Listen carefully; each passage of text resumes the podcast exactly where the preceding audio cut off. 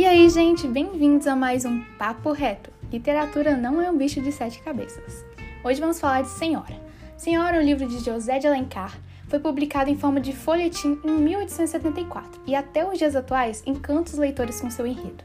A obra da editora Bom Livro se trata de um romance urbano na cidade de Rio de Janeiro, onde conta a história de Aurélia, uma mulher fria e calculista, pertencente à alta sociedade que precisa se casar em especial com seu antigo amor, Fernando Seixas.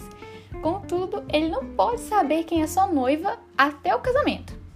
Hum, algo que é incomum e que mostra que a protagonista tem outras intenções com esse casamento, hein? O tema central retratado é o papel da mulher na sociedade do século XIX, visto que o sexo feminino tinha a função de ser esposa e de cuidar de casa, enquanto o homem cuidava das despesas, negócios e trabalhava fora. Contudo, durante a história, existe uma quebra desse estereótipo, já que Aurélia cuidava de seus próprios negócios, era rica e chegou até a considerar seu marido como homem vendido. Isso mesmo.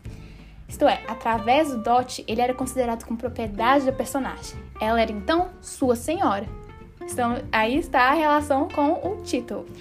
Dessa forma, há uma inversão de papéis. A Aurélia se torna o sujeito da relação e Fernando Seixas o objeto.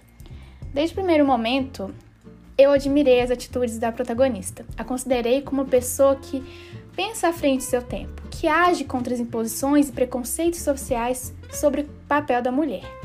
Porém, o final desse enredo me deixou um pouco frustrada.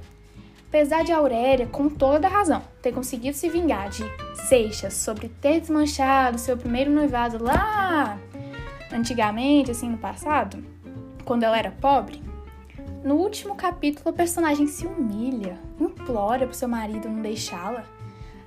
Pior, admite também que toda sua herança foi passada para Fernando Seixas. Quando eu li essa parte, eu fiquei muito decepcionada. Porque diante de toda a trajetória de Aurélia, quando ela era pobre, da decepção com o Fernando Seixas ter deixado ela no primeiro noivado para se casar com outra mais rica, nunca pensei que ela fosse fazer isso. Mas e aí, depois dessa revelação, será que ele deixou ela? Ou eles ficaram juntos no final? Isso daí só quem lê o livro sabe. É importante analisar que a linguagem utilizada por José de Alencar é um dos elementos que se destaca nessa obra, porque se trata de uma linguagem bem rebuscada, com o objetivo de criar um ambiente de deslumbramento, de sonhos, emoções. Esse estilo linguístico era muito utilizado por autores do século XIX. Assim, seus textos eram repletos de figuras de linguagem. Um exemplo disso na obra Senhora são os trechos em que o autor exalta a Aurélia, como deusa dos salões, nova estrela, musa dos poetas.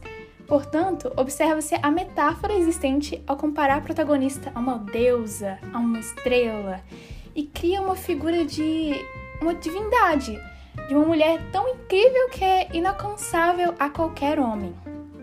Apesar de eu, particularmente, não ter concordado com algumas escolhas do autor quanto ao enredo, entendo que teria que ocorrer essa submissão do protagonista em relação ao marido em algum momento.